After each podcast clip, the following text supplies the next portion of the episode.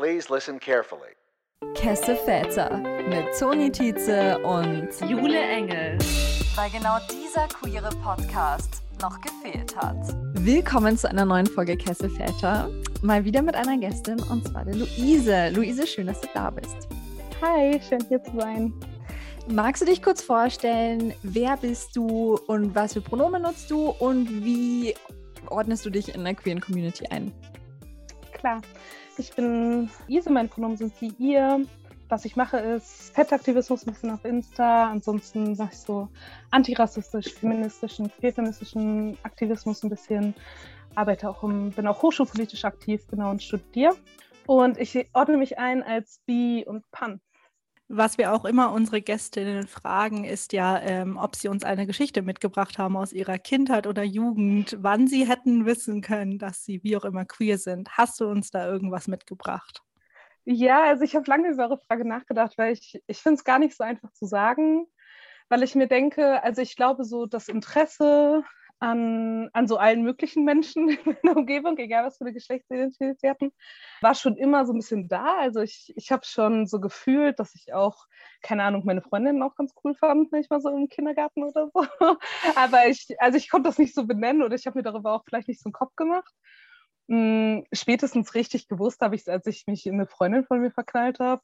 Ja, und dann war es, das war ich weiß nicht, 13 oder vielleicht lass 14 gewesen sein, bin ich zu meiner Mama gegangen und gesagt, Mama, ich glaube, ich bin lesbisch. und so, dann, ja, genau. Du hast jetzt gesagt, dass du dich als bi pansexuell identifizierst. Wie kommt wie hat was, was hat es mit dieser Kombination auf sich? Wieso nennst du genau beide Begriffe? Ah ja, ähm, ich bin, ich nenne beide Begriffe, weil ich verstehe Bisexualität als ein, als ein Umbrella-Term, also als so ein Regenschirm, so ein Oberbegriff, genau. Und ich ordne Pansexualität darunter ein. Und ich, also diesen ganzen Beef quasi, den es gibt zwischen Bi und Pan, ich glaube, dass der halt eher spaltet so und unsere Communities oder Community, würde ich sagen, so sollte zusammenarbeiten.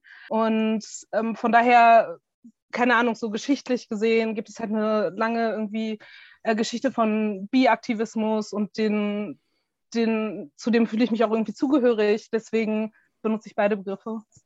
Was ja wahrscheinlich, also vielleicht auch nicht lang gedauert hat, war vielleicht so der Prozess, auch sich diese Begriffe so anzeigen und zu sagen, ähm, ich identifiz identifiziere mich jetzt so und ich, ich habe jetzt mein Coming Out. Wie war das so bei dir?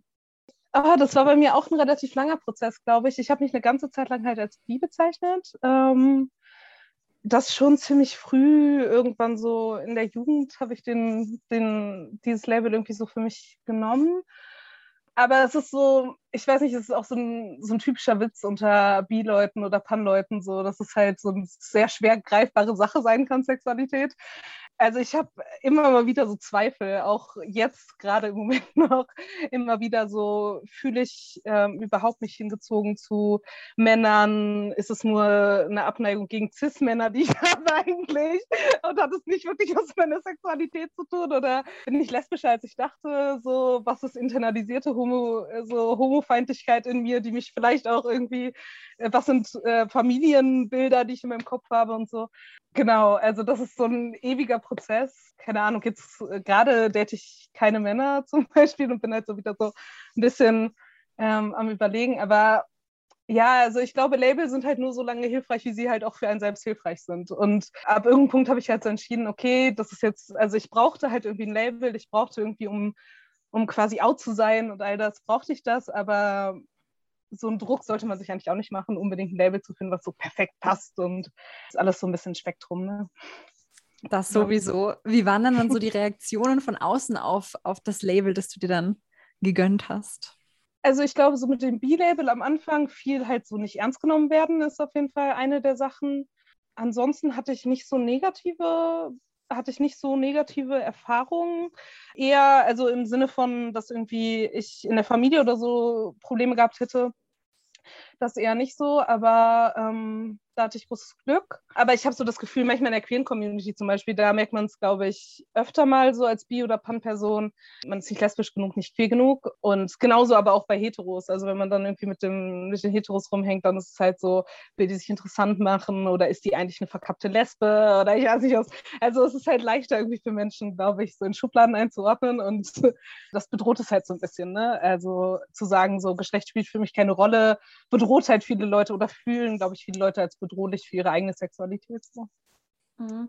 Ich finde es spannend, weil wir hatten im Podcast auch eine Freundin von uns, die pansexuell ist und die gemeint hat zum Beispiel, sie hat eigentlich nie auch so im Dating negative Kommentare bekommen von anderen Frauen, dass es tatsächlich eher die, die cis-hetero-Männer mhm. waren, die dann eben, weiß ich nicht, wahrscheinlich auch ihre Unsicherheiten projiziert haben.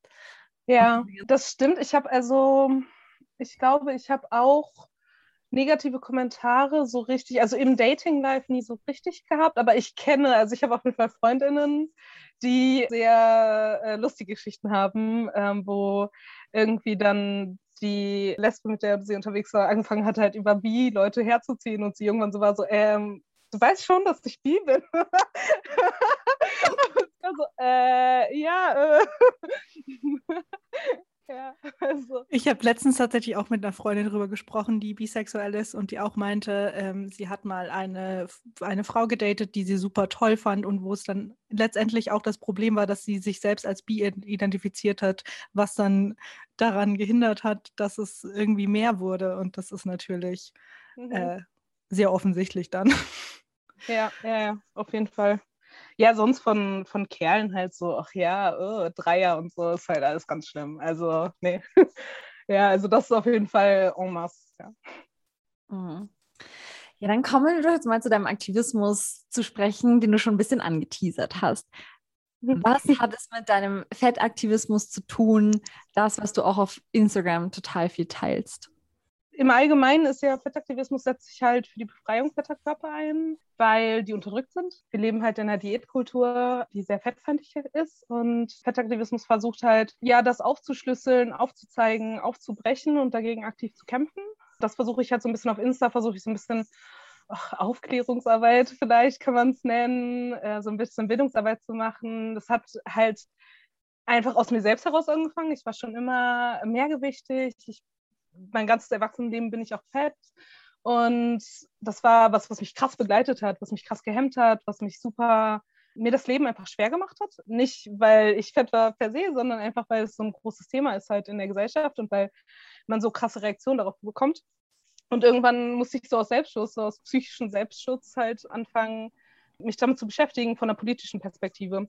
Und ich hatte halt einfach das Glück, ähm, auf so ein paar Body Positivity Aktivistin gestoßen zu sein und darüber hat es alles angefangen. Da würde ich gleich mal mit so ein paar Begrifflichkeiten anfangen, damit wir mal so die mhm. Grundlagen klären.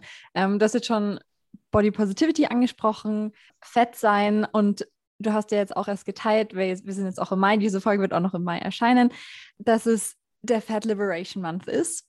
Und da genau. hast du auch ein paar Slides gemacht, eben dazu von wegen, auf was kann man achten oder was sind auch so Begriffe, die irgendwie wichtig ist, dass man sich da irgendwie auskennt. Und ein Punkt eben auf deiner Liste war, dass man Fett nicht mehr als mit Wert aufgeladenes Adjektiv benutzt, sondern dass man es einfach als neutrales ähm, Adjektiv nutzt. Was sind da so, kannst du uns mal so, so, so Basics der Begrifflichkeiten führen?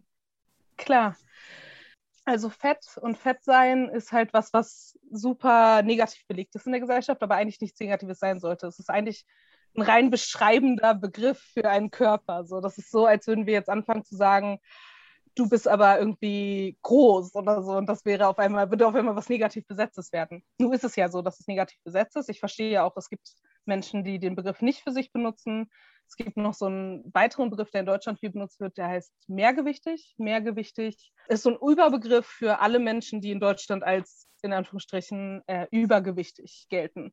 Übergewichtig benutzen wir nicht, weil das halt von einer Norm ausgeht, also von einem Normalgewicht ausgeht, dass es nicht gibt. Also alle Menschen haben ein eigenes Normalgewicht, wie auch immer das aussieht. Fette Menschen können auch ein Normalgewicht haben für sich sehr persönlich ich habe äh, Fett für mich als Begriff benutzt. Es war für mich super befreiend. Ne? Das war was, was mich extrem verletzt hat in meiner Jugend und war, womit man mich halt immer kriegen konnte. So. Also so fette Sau oder so und ich war fertig. Mein Tag, meine Woche war gelaufen und alles.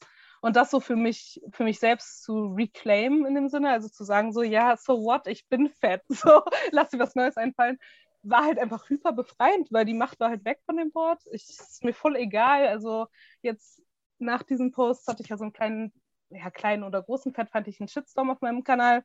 Und da hat irgendwer unter meinem Foto gepostet, fett as fuck. Und ich habe halt drunter geschrieben so, thanks, weil ich einfach so dachte so, danke. Ja, also, genau. Und ähm, Fat Liberation Month ist der erste tatsächlich. Ist jetzt von einer amerikanischen Association, äh, halt, die sich für äh, gegen, Geschlecht, äh, gegen Gewichtsdiskriminierung äh, einsetzt, etabliert worden. Es wurde aber vorher von vielen Aktivistinnen schon quasi vorbereitet, gefordert, daran gearbeitet, dass sowas mal realisiert werden kann. In Deutschland ist es halt, habe ich das Gefühl, manchmal noch so ein bisschen Thema, ein sehr Randthema, gerade in so einer, auch in der linken Szene noch ein Randthema. Also habe ich gedacht, hey, okay, ich mache mal einen Post dazu und sag mal, hey, lass mal drüber reden ja, es hat auch ganz, also es ganz, hat ganz gut geklappt. Es hat relativ viel Reichweite gefunden. Ich habe mich ziemlich gefreut eigentlich. Ja. Ja, richtig schön. Ich finde auch so, Schlagwort Body Positivity ist jetzt auch was, was medial mehr thematisiert wird, aber mhm. natürlich auch nicht unbedingt journalistisch äh, gut umgesetzt wird, was du auch the thematisierst auf deinem Insta. Kannst du dir das erklären, wieso jetzt so auch dieses Themen unter dem Deckmantel Body Positivity gerade, weiß ich nicht, mehr behandelt worden werden als früher? Ja, also es ist natürlich unterm, ähm, unter Body Positivity, das ist mittlerweile so ein riesiger Schirmbegriff. Es ist eigentlich eine, eine Bewegung, die von schwarzen, fetten Frauen gegründet wurde, vornehmlich, und die eigentlich auch für schwarze, fette Frauen gedacht war. Ähm, jetzt wissen wir alle, wenn wir mal unser Insta aufmachen oder so und Hashtag Body Positivity eingeben, dann sehen wir vor allem weiße Körper, die ein bisschen kurvig sind. Also das sind die Körper, die wir da zu sehen kriegen, die sich halt irgendwie mal im Profil nach dem Essen fotografiert haben und dann so ein bisschen hier den, das Food Baby haben oder was auch immer, genau. Und natürlich gönne ich all diesen Menschen, also natürlich im Patriarchat sind äh, alle weiblich gelesenen Körper sowieso schon mal falsch und ähm, natürlich gönne ich allen Menschen und möchte, dass alle Menschen sich in ihrem Körper wohlfühlen. Ist es nur eine Frage davon, wie effektiv dann noch die eigentliche, das eigentliche Ziel hinter dieser Bewegung nach vorne gebracht werden kann, nämlich die Befreiung fetter Körper. Wenn wir das runterkürzen zu einem Ich muss mich wohlfühlen dürfen in meinem Körper, dann hat es halt kaum noch politische Schlagkraft, was wir da sagen. Dann geht es irgendwie um ein psychologisches Problem, darum, wie ich mich wohlfühlen kann in meinem Körper. Und das ist wichtig, keine Frage. Wie gesagt, das ist super wichtig.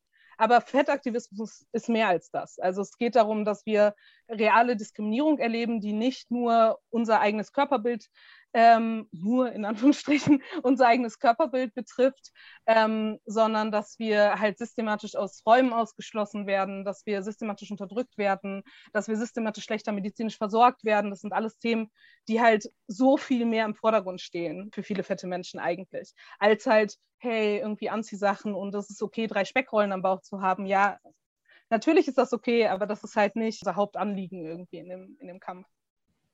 Was hat dann da auch Social Media so für einen Stellenwert, wenn du eben auch sagst, so, keine Ahnung, dann werden halt solche Fotos gepostet, Hashtag Body Positivity und damit hat man dann irgendwie seinen Aktivismus betrieben, mhm. aber das kann ja nicht ausreichen. Nee, das kann nicht ausreichen. Also gerade so, wir nennen, also es gibt den Begriff Small Fats ähm, in der Fat Community, das sind halt Menschen, die auch irgendwie als äh, mehr, die mehrgewichtig sind, aber die zum Beispiel ganz einfach in normalen Klamottenläden die größte Größe passt denen, die können alle Gurte passen denen, die können auf relativ ohne Gedanken zu einem, zu irgendwie Cafés draußen gehen, keine Angst haben, dass sie nicht in die Schule passen oder haben auch oft einfach nicht mit so krasser medizinischer Diskriminierung zu kämpfen, wie fette Menschen das haben. Es ist einfach schade, dass es da stehen bleibt, weil das, das könnten halt unsere größten Verbündeten sein. Das könnten halt Menschen sein, die sagen, hey, ich fühle so einen Teil von dem, was du erlebst und das ist scheiße und könnten, die könnten halt dadurch, dass sie natürlich viel leichter, die kriegen viel leichter FollowerInnen und die haben, äh, werden viel leichter, kriegen die Modeljobs. Ne? Also wenn man sich die Body Positivity-Kampagnen von den, von den Modehäusern oder so mal anguckt, dann sind das halt alles irgendwie, keine Ahnung, Größe 46 Leute oder so, die da äh, abgebildet sind. Das sind dann irgendwie die Plus-Size-Models das hilft eigentlich nicht wirklich, weil die trotzdem dem Ideal, dem dünnen Ideal, die haben immer eine, die haben immer einen flachen Bauch, die haben immer ähm, also irgendwie so eine Taille, ne? Also die sind fast immer weiß und able-bodied. Es bringt uns einfach in der Konversation nur ein ganz kleines Stück weiter. Es ist nicht echte Repräsentation von fetten Körpern. Es ist nicht wirklich auch eine Auseinandersetzung mit Mode. Also wenn wir das Thema Mode angucken, dann geht es ja nicht nur darum, dass wir irgendwie 3XL und größer brauchen in allen Modehäusern, sondern auch darum, dass wir Schnitte brauchen, die uns stehen. Also äh, wir können halt nicht irgendwie einen Schnitt machen, der für eine äh, Person designt wurde, die eine Größe 36 trägt oder so. Und dann machen wir das einfach in 3XL und dann wird das schon laufen. So, der Körper sieht ja ganz anders aus. Es muss halt DesignerInnen geben für uns und all das. Ähm, Menschen, die diese Privilegien haben, in solche Räume reinbrechen zu können mit ihren größeren, etwas größeren, mit ihrer Mehrgewichtigkeit, mit ihrem Small Fat sein, die könnten unsere stärksten Verbündeten sein und in diesen Räumen halt stark argumentieren und Platz versuchen zu machen für eben Menschen, die in besonderer Weise von Fettfeindlichkeit betroffen sind. Das passiert aber leider oft nicht. Also das ist dann quasi so ein bisschen der Freifahrtschein für das Modehaus oder für die Instagram-Page, die jetzt irgendwie, keine Ahnung, sich irgendwie mit Essen oder Ernährung oder so äh, auseinandersetzt oder was auch immer, dass dann da eine Person abgebildet ist, die irgendwie äh, dicker ist in irgendeiner Form. Und dann hat man sich mit Body Positivity beschäftigt. Ich frage halt so, gucken wir in die Strukturen von den Läden rein, wie viele Menschen, die fett sind, arbeiten bei denen, wie viele von denen verdienen genau das Gleiche, wie viel von den Gesundheitsvoraussetzungen zum Beispiel, die viele Jobs hier haben, sind tatsächlich ausschließend gegenüber fetten Menschen und so. Das wären Fragen, die mich voll interessieren würden, die ich gerne beantwortet hätte. Ist dann diese, sag ich mal, nicht wirklich Fake Body Positivity, aber die, die nicht weit genug geht, ist die denn gut trotzdem? Oder das ist eine schwierige Frage. Oder ist sie, oder ist sie zu brav? Ja, so zu brav ist sie auf jeden Fall. Das Problem ist, dass sie so viel Raum einnimmt. Also weil die halt so bequem ist. Ne? Also keine dünne Person muss sich halt in Frage stellen und muss sein, muss zum Beispiel das eigene Dating-Life in Frage stellen oder was auch immer bei einer Body Positivity-Dings. Also da kann, das ist wirklich jetzt äh, nicht ähm, wirklich schwierig, da muss man sich nicht unwohl fühlen. Wenn es aber um Fettfeindlichkeit geht, dann muss man sich unwohl fühlen, als dünne Person darüber zu sprechen, weil einem klar wird, wie viel Diätkultur man selbst in, verinnerlicht hat, wie viel zum Beispiel der eigenen Dating-Choices darauf beruhen, auf Fettfeindlichkeit. Also ist immer eine von meinen Fragen, ist immer so, ja, datest du denn fette Leute? So, weil das ist, das ist so eine der Sachen, findest du die attraktiv? So, das ist natürlich, kann man jetzt wieder sagen, ist Typsache und so weiter, ist es aber nicht nur. Ne? Also das sind auch so internalisierte Fettfeindlichkeiten, die wir haben und die halt, ja, die uns halt das Leben erschweren natürlich extrem und wo so ein, so ein braver Aktivismus halt davon abhalten kann, echte, echt wichtige und lebens, wirklich ähm, lebensrettende Themen nach vorne bringen zu können. Ne? Also es ist ein zweischneidiges Schwert. Es ist wichtig, dass sich alle Leute in dem Körper wohlfühlen dürfen. Es ist aber auch wichtig, dass wir Raum kriegen, um Themen zu besprechen, die eigentlich von dieser Bewegung angedacht waren zu besprechen. Und diese eigentlichen Themen fände ich jetzt super relevant. Du hast jetzt schon ein paar Dinge angesprochen, eher im Allgemeinen. Was sind vielleicht auch so Orte, Räume, wo Diskriminierung gegen fette Leute passiert, von denen man vielleicht auch gar nicht so viel mitbekommt von außen, wenn man nicht selbst drinsteckt? Medizin. Also ich würde sagen, so einer der größten, äh, größten Probleme so für fette Menschen ist medizinische Versorgung. Und das liegt einerseits daran, es gibt diesen Witz in der Fett-Community, ne? gehe ich mit einem gebrochenen Arm zum Arzt, setze mich hin, sagt mit dem Arzt, mein Arm ist gebrochen, der sagt, nehmen Sie 20 Kilo ab. Und so ungefähr ist es. Also so ungefähr ist es, zum Arzt zu gehen als fette Person. Das ist jetzt erstmal, es fängt an mit so Sachen wie, dass halt gewogen wird, zwangsgewogen wird, auch wenn es nicht notwendig ist. Das ist nicht nur für fette Menschen äh, öfter Problem, sondern besonders natürlich für Menschen, die erst gestört sind das ist sowas, was dünne Allies auf jeden Fall machen können, wenn standardweise in Praxen gewogen wird, darauf hinweisen, dass es nicht gut ist, dass es nicht gemacht werden sollte äh, und es verweigern. Denn es ist natürlich schwierig, so als fette Person das zu verweigern, in so einer Situation ist natürlich schwierig. Ne? Also das wird direkt zu einer Verweigerung, zu irgendwie einem aggressiven Akt jetzt gegen die Behandlung irgendwie. Und dabei kümmerst du dich ja schon nicht um deinen Körper. Ungefähr so ist das der Narrativ da. Und das fängt bei solchen Sachen an, endet aber bei Geschichten, die es en masse online gibt, wo Menschen halt viel zu spät mit Sachen diagnostiziert waren, die wirklich tödlich enden können, weil ihnen nicht geglaubt wurde mit ihren Symptomen. weil halt immer gesagt wird, das ist das Gewicht. Keine Ahnung, du hast Schmerzen in der Hüfte, das ist das Gewicht, du hast Schmerzen im Fuß, das ist das Gewicht. Alles ist das Gewicht und es ist die, die Behandlung wird faktisch mehr oder minder verweigert. Also man muss halt wirklich super stark einfordern, was man will beim Arzt, bei der Ärztin. Es ist ähm, schwierig und das ist vor allem, wenn man kein medizinisches Wissen hat, auch manchmal völlig unmöglich. Also zu wissen, wonach ich jetzt fragen muss, ist ja auch schon krasses Wissen. Genau, und ich glaube, das ist eine der, eine der größten Gefahren. Das ist eine der Sachen, die am wenigsten besprochen werden, wenn wir darüber reden, was Menschen immer wieder sagen, fette Menschen sterben früher und so weiter. Dann fragt halt nie jemand, ist es vielleicht, weil sie scheiße medizinisch versorgt werden, worauf Studien hinweisen, dass es ein sehr großer Teil des Grundes sein wird und sie deswegen auch weniger zu Ärztinnen gehen und so. Das ist ein, auf jeden Fall ein Thema, was super, super wichtig ist, weil es einfach um das Überleben geht. Also gibt es Geschichten, wo Menschen ihre Krebsdiagnose halt erst Monate später erhalten haben, obwohl sie halt die Symptome hatten. Einfach nur aufgrund dessen, dass die Ärztin wollten, dass sie erstmal 20 Kilo abnehmen. Und das ist halt inakzeptabel einfach. Also ich bin ja Medizinstudentin und gerade von der Perspektive sehe ich das total. Also Kommentare, die Ärzte über fette PatientInnen bringen, das ist total normal, dass man, dass das auch einfach sich auch ein bisschen drüber lustig gemacht wird, was ja eine mhm. Sache ist, die gar nicht geht, gerade in diesem Berufsfeld.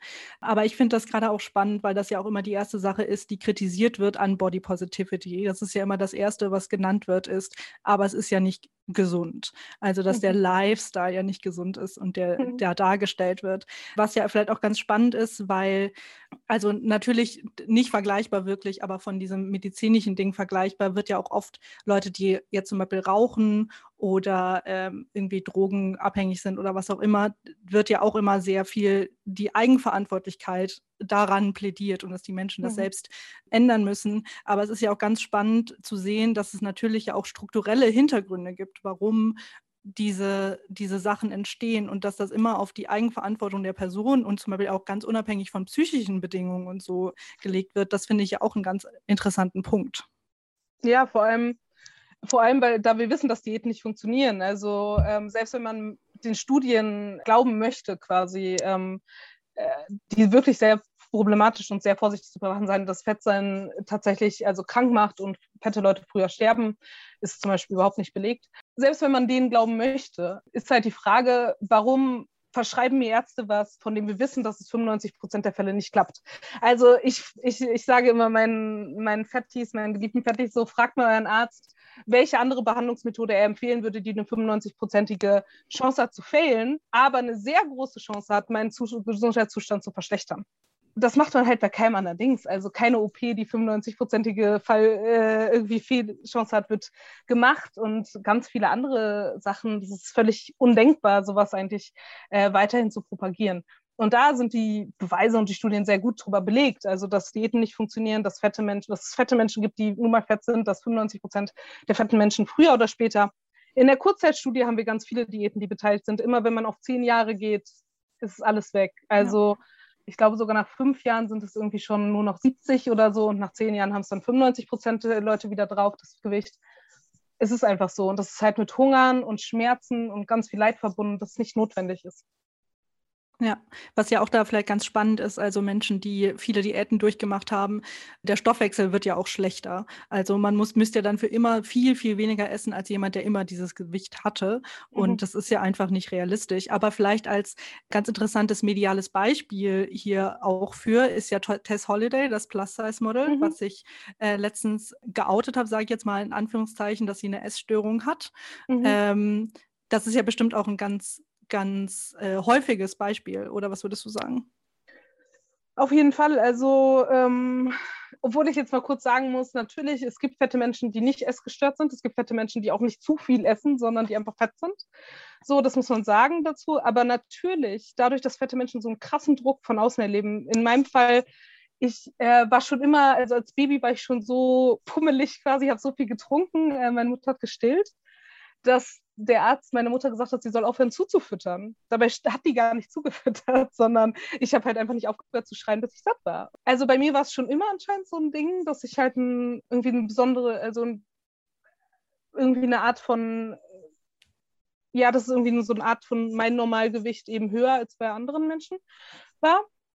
Aber natürlich kommt der Druck irgendwann halt abzunehmen und dann fangen halt die meisten Essstörungen an bei dicken und fetten Menschen. Also ich bin selbst auch essgestört und das ist definitiv was, was ich halt gelernt habe, indem ich äh, Diäten machen musste. Also ich musste ja welche machen, sowohl familiär als auch so durch äh, gesellschaftlichen Druck und halt angefangen heimlich zu essen und all diese Sachen. Das sind halt diese typischen ersten Schritte, die in eine Essstörung reinführen und halt gleichzeitig auch, man verliert halt so ganz natürlich eine Verbundenheit zum Essen. Also ich hatte dann halt Hungerperioden und äh, Essperioden quasi ähm, und diese ganzen Sachen, die halt dazugehören. Und natürlich betrifft das, glaube ich, sehr viele fette Menschen. Also viele fette Menschen haben halt versucht, ihr ganzes Leben lang Diäten zu machen und sind immer wieder gescheitert und das macht natürlich eine Beziehung zum Essen, eine, eine unvoreingenommene Beziehung zum Essen voll schwierig, klar. Muss aber auch dazu sagen, so, weil wir gerade bei Gesundsein und Fettsein irgendwie sind, ganz unabhängig. Natürlich können wir darüber reden. Also ich rede gerne so über Gesundheit von fetten Menschen mit fetten Menschen, äh, weil ähm, wir da wirklich über Gesundheit reden können. Also wirklich darüber reden können, hey, worum es uns eigentlich geht, zum Beispiel, keine Ahnung, ich hatte voll die Sorgen, ich habe Polyzystomachen, jetzt geht es richtig los beim medizinischen Kram alles.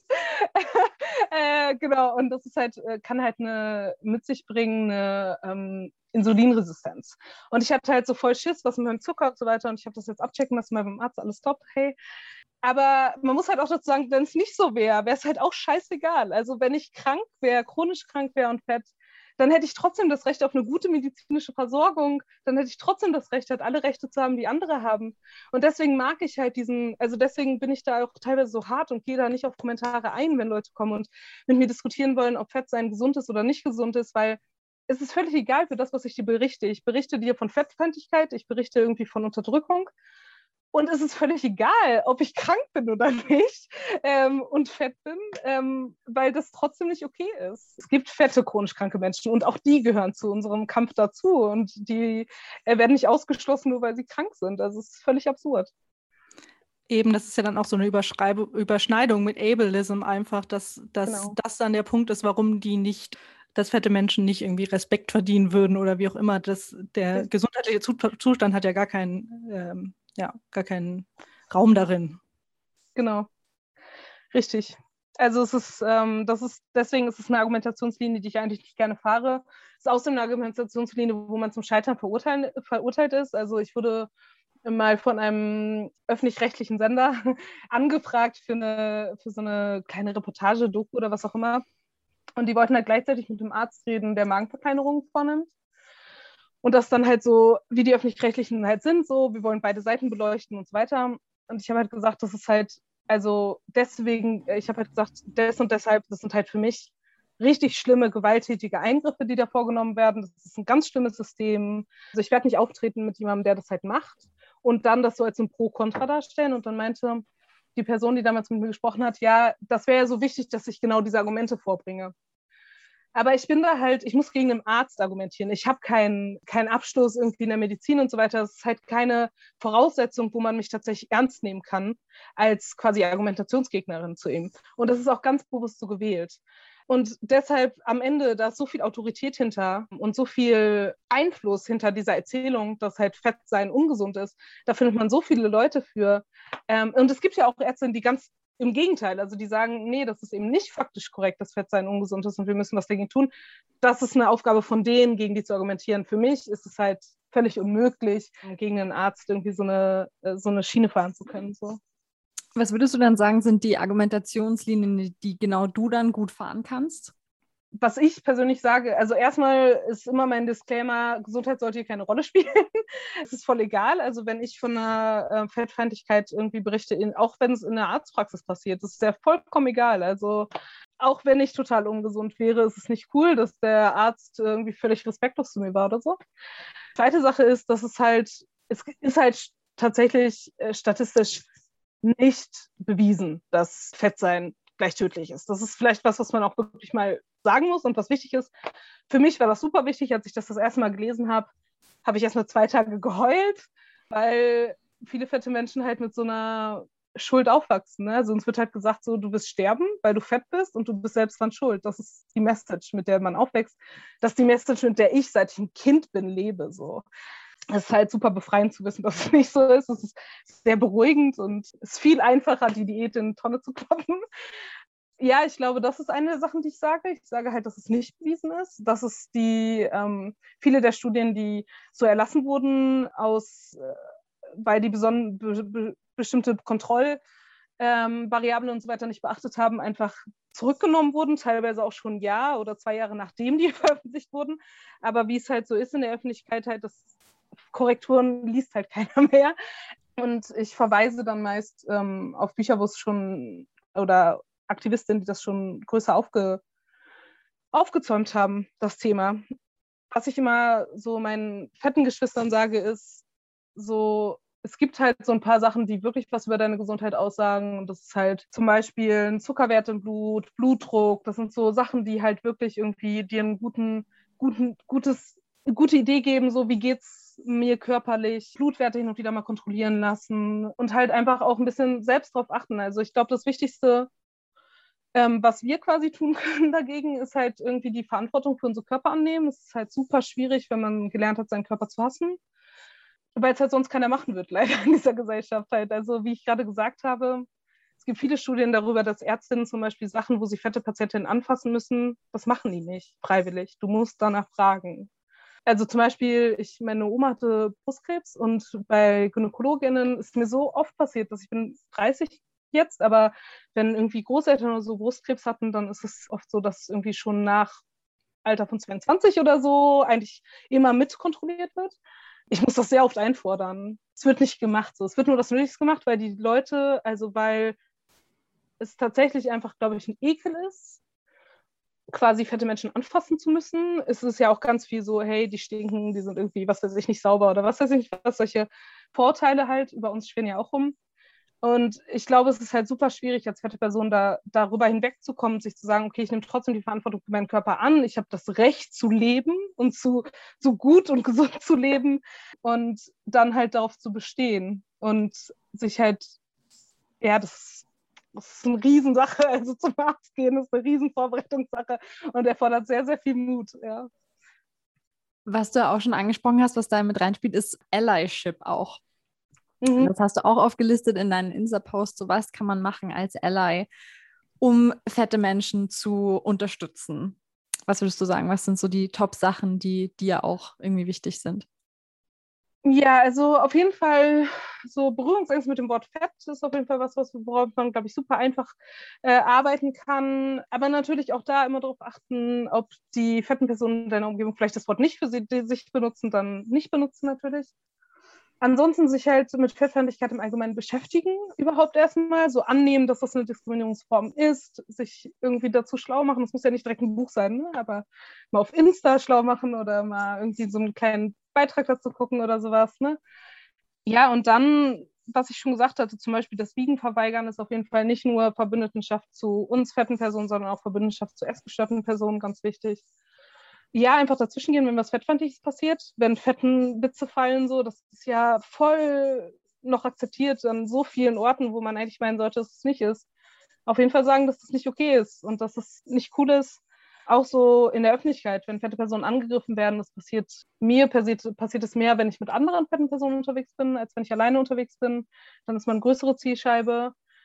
Dann auf jeden Fall was sagen, fragen, ob man irgendwie unterstützen kann, die betroffene Person. Und darauf achten, wo man uns einlädt, ist auf jeden Fall auch sowas. Also Barrierefreiheit, da denken wir oft, denken wir oft natürlich an äh, Menschen mit Behinderung, chronisch kranke Menschen oder neurodiverse Menschen auch. Aber wenn es so darum geht, fette Menschen einzuladen, da gibt es halt auch so ein paar Sachen. Ne? Also es ist so unangenehm, irgendwie in einen Café zu gehen oder was und nicht richtig in den Stuhl zu passen. Das ist super unangenehm, wenn irgendwas unter einem zusammenbricht, erst recht, das geht gar nicht. Und danach fragen zu müssen, ist halt auch schon unangenehm. Also es ist halt so eine, es ist halt eine so sehr unangenehme Situation, dann halt darauf zu bestehen und vielleicht sogar die einzige, einzige im Raum zu sein. Darauf kann man auch einfach ein bisschen achten, hey, ist das wohl ein Stuhl, hat der Lehnen zum Beispiel, ne? Man, es gibt ja auch einfach Stühle ohne Lehne, sehr viel chilliger, egal wie fett mein Arsch ist, da passe ich drauf irgendwie. genau. Solche Sachen, so kleine Sachen kann man halt schon kann man sich schon ja, mal angucken. Ähm, was mich jetzt vielleicht noch zum Abschluss so ein bisschen ähm, die Frage wäre von mir, Diätkultur hast du ja auch schon angesprochen. Das ist ja auch wirklich was, was uns alle, sage ich jetzt mal, wirklich beschäftigt. Aber warum ist es auch so wichtig, wirklich bei Fettphobie und Fettfeindlichkeit anzusetzen und nicht eben, das haben wir ja auch schon ein bisschen angeschnitten, aber warum ist, es, ist das eben so wichtig? Weil in der Diätkultur natürlich fette Körper das Grauen sind. Also das ist ja, wovor alle Angst haben. Das ist genau das, Feindbild im Grunde genommen, gegen das alle arbeiten in der Diätkultur. Ne? Also das ist das Angst, oh mein Gott, ich fühle mich fett oder oh mein Gott, ich sehe fett aus in dem äh, Kleid oder was auch immer. Übrigens sehr gut, wenn du fett aussiehst in dem Kleid. ähm, ähm, meine Meinung. Aber ähm, glaube, das ist, das ist der Grund. Es geht um die Unterdrückung von fetten Körpern. So ist Diätkultur, das, das ist, warum Diätkultur entstanden ist. Noch spezifischer ging es um fette schwarze Körper und um die, um das anders machen dieser Körper oder das nicht normal sein dieser Körper geht es ja auch. Also das ist quasi das Othering, was wir da sehen, ist halt, dass fette Körper nicht normal sind. Die sind nicht normal und die, die darf es eigentlich gar nicht geben. Wenn es die gibt, dann ist es ungesund. Das ist ja die Erzählung. Und um das aufzuschlüsseln, müssen wir halt erstmal sagen, so fette Körper gibt es, gab es schon immer, wird es immer geben, egal wie viele Diäten ihr noch entwickelt, um diese, um das zu quasi zu sprengen, damit niemand jemand mehr vorm Spiegel steht und sich denkt, oh Gott, ich bin fett und das ist was Schlimmes, müssen halt fette Körper befreit sein. Denn dann kannst du vom Spiegel sehen und sagen, oh Gott, heute sehe ich fett aus. So ähm, in einer ganz anderen Ding. Also es kann ganz wertfrei passieren dann. Und dann ist es halt nicht mehr das große Grauen, was uns allen, äh, allen Angst macht, äh, fett zu sein. Ohne Fettfeindlichkeit und ohne Diätkultur wäre es auch nicht schlimm, fett zu sein tatsächlich ähm, sondern die Unterdrückung und die Diskriminierung ist ja das, was es schlimm macht. So. Das war jetzt voll der schöne Schlusssatz eigentlich, aber ich habe noch eine Frage. Ja. Und zwar, du wirkst ja natürlich super educated, was das ganze Thema betrifft. Du weißt, wie du dich ausdrückst. Du wirkst auch so, als hättest du schon das alles, wie du auch gesagt hast, so embraced und äh, reclaimed. Was für Sachen oder bei was ertappst du dich vielleicht auch noch selber, wo du denkst, so, da weiß ich, das sind noch so irgendwie so Baustellen bei mir, um irgendwie besser mit mir selber klarzukommen und all diese Strukturen, die da um mich herum aufgebaut worden sind, niederzureißen. Sehgewohnheit ist auf jeden Fall so eine Sache, an der ich konstant arbeiten muss. Also mich selbst gut finden und in allen Blickwinkeln akzeptieren können, so wie ich aussehe. Manchmal sehe ich immer noch so Fotos von mir und denke mir, oh Gott, das bin doch nicht ich. Und das ist ganz schwer. Es ist viel, viel besser geworden. Ich habe vor irgendwie von vor zwei Jahren, glaube ich, meiner Freundin gesagt, ey, nächstes Jahr will ich einen Crop Top tragen. So. Und ich hatte halt immer riesen Issues mit meiner Bauchfalte. So. Das war immer so, oh, das darf keiner sehen. Und das ist halt bei einem Crop Top so, das hört halt auf, da kannst du ja nicht, geht ja nicht über die äh, Hüften so, genau. Und mittlerweile, und das ist vielleicht so das Positive daran, ist es halt voll okay so. Ich habe gar kein Problem mit meiner Bauchfalte. Und das ist auch eine Sache, Sehgewohnheiten sind extrem schwierig zu brechen in irgendeiner Form, aber auf einer anderen Weise auch sehr simpel zu brechen, nämlich indem wir sie einfach öfter angucken. Also nicht nur bei uns selbst, bei mir hat ganz viel dazu beigetragen, dass ich, ich habe mein Insta-Feed gereinigt, also so richtig, so ich habe super viele, ich folge super vielen, einfach so fetten Menschen, fetten Models, äh, Accounts, die halt fette Kunst oder so, also Kunst von fetten Menschen oder so zum Beispiel posten und so. Und das macht ganz viel, wenn du ganz, äh, wenn du viele Körper siehst, die so sind wie du und du die schön findest und die schön inszeniert sind und so. Das macht super viel damit, wie man sich selbst betrachtet. Ähm, das ist trotzdem was, woran ich immer noch arbeiten muss und woran ich auch immer noch manchmal scheitere. Also es gibt so Tage und Wochen, wo ich mich einfach nicht gut mit mir selbst fühle und meinem Körper. Und auch das muss okay sein. Also wir müssen nicht wie gesagt, es geht bei Fettaktivismus nicht um Selbstliebe oder so. Das ist vielleicht auch ein Teil davon und irgendwie, natürlich wünsche ich mir, dass wir uns alle selbst lieben, so, aber du darfst auch wütend und sauer sein, ohne dich selbst zu lieben und dein Körper, kannst immer noch deine Körper-Issues haben und die habe ich auch auf jeden Fall. Eine andere Sache, oh, es gibt noch so viel, was ich lesen muss und lernen muss, auf jeden Fall, die, wo ich noch nicht so viel drüber weiß. Also zum Beispiel, womit ich mich mehr beschäftigen möchte, ist die zusammen, also die Intersektion von irgendwie Ableismus und Fettfeindlichkeit, das ist ähm, ein Thema, was jetzt immer wieder irgendwie hochgespült kam bei mir, wo ich immer wieder gemerkt habe, hey, da fehlt dir einfach Wissen zu Ableismus, so um das komplett greifen zu können, was hier das Problem ist. Ja, so gibt es halt überall noch Sachen, würde ich sagen. Für mich persönlich ist, glaube ich, so Sehgewohnheiten und ja, mit, also ich würde halt super gerne mal an irgendwann an einen Punkt ankommen, wo ich auch mit Essen weniger, weniger Probleme habe. Also wo ich einfach vielleicht intuitiv essen kann und darf, so, wo ich mir das erlauben darf, so quasi. Ähm, an dem Punkt bin ich leider noch nicht, aber das ist auch okay. Wie gesagt, ist alles immer ein weiter Weg, ne? Aber auch das ist besser geworden. Also auch das kann ich all, all unseren ZuhörerInnen, die vielleicht selbst essgestört sind, mitgeben. Fettfeindlichkeit loszulassen, Diätkultur loszulassen, hat einen Riesenschritt in meiner Heilung gemacht, was meine Essstörung angeht. Wiegt euch einfach nicht mehr. Das ist, meine, ist mein Tipp. Wiegt euch einfach nicht und scheißt einfach auf die Zahl. Guckt euch nackt an und seid zärtlich zu euch. Seid gerade da zu den Teilen zärtlich, die super viel Hate abkriegen in der Gesellschaft. So.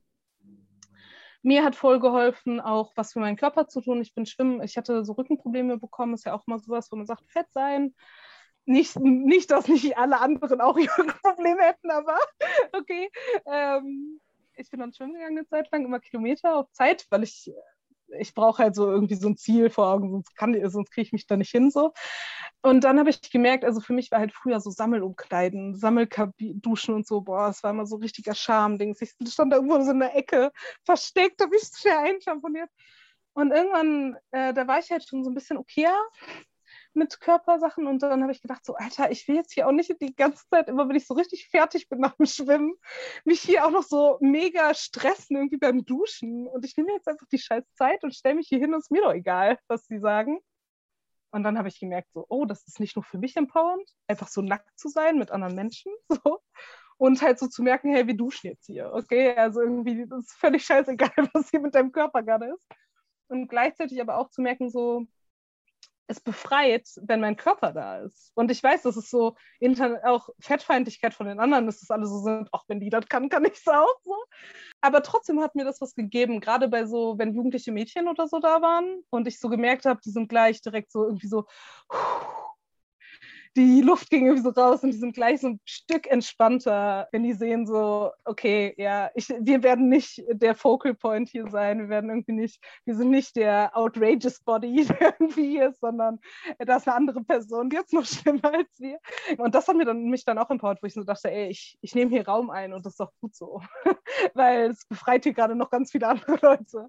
Ja, richtig cool. Und ich glaube, dass du nicht nur eben mit deinem Aktivismus auch im Netz, sondern auch, dass du jetzt hier mit uns gesprochen hast, dass das ähm, auf jeden Fall total wertvoll ist und richtig stark von dir, dass du auch ähm, ja, deine Geschichte mit uns geteilt hast. Danke euch. Danke, dass ich hier sein durfte. Hat mich voll gefreut, dass ihr mich eingeladen habt. So, das war die liebe Luise. Ich finde es so schön, weil du machst bei jeder Podcast-Folge immer so. So, das war die Punkt, Punkt, Punkt. Findest du? Fang ich immer an. Das ist schon so ein typical Thing, aber ich habe es schon auch gesagt. Es ist einfach mhm. schöne Überleitung. Aber ja, die Luise hatte wirklich coolen Input. Ja, also man muss ja wirklich sagen, Toni und ich wollen ja eigentlich seit, seit wir diesen Podcast gestartet haben, über dieses Thema sprechen.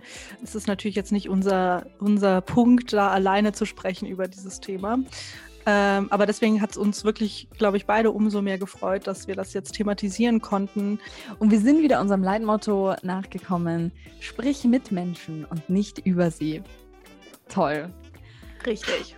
Aber wir sprechen ja nicht nur mit Menschen und miteinander. Wir sprechen auch miteinander über, über Tony Sex Corner. Es ist Zeit für Tony Sex Corner.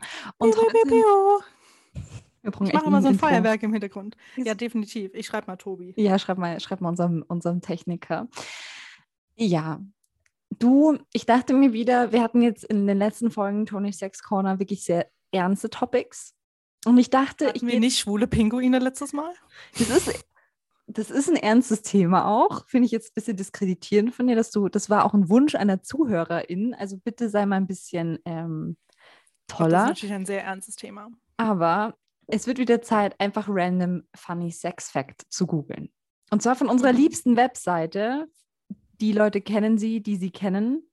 Sie heißt sovetanlive.co.za. Jule, es wird wieder Zeit für dich, eine Zahl zwischen 0 und 20 zu suchen? Ja, vielleicht nicht 0, sondern 1, weil den Fakt mhm. Nummer 0, den. Ich habe letztes Mal 19 gesagt, oder? Dann sage ich jetzt ähm, 8.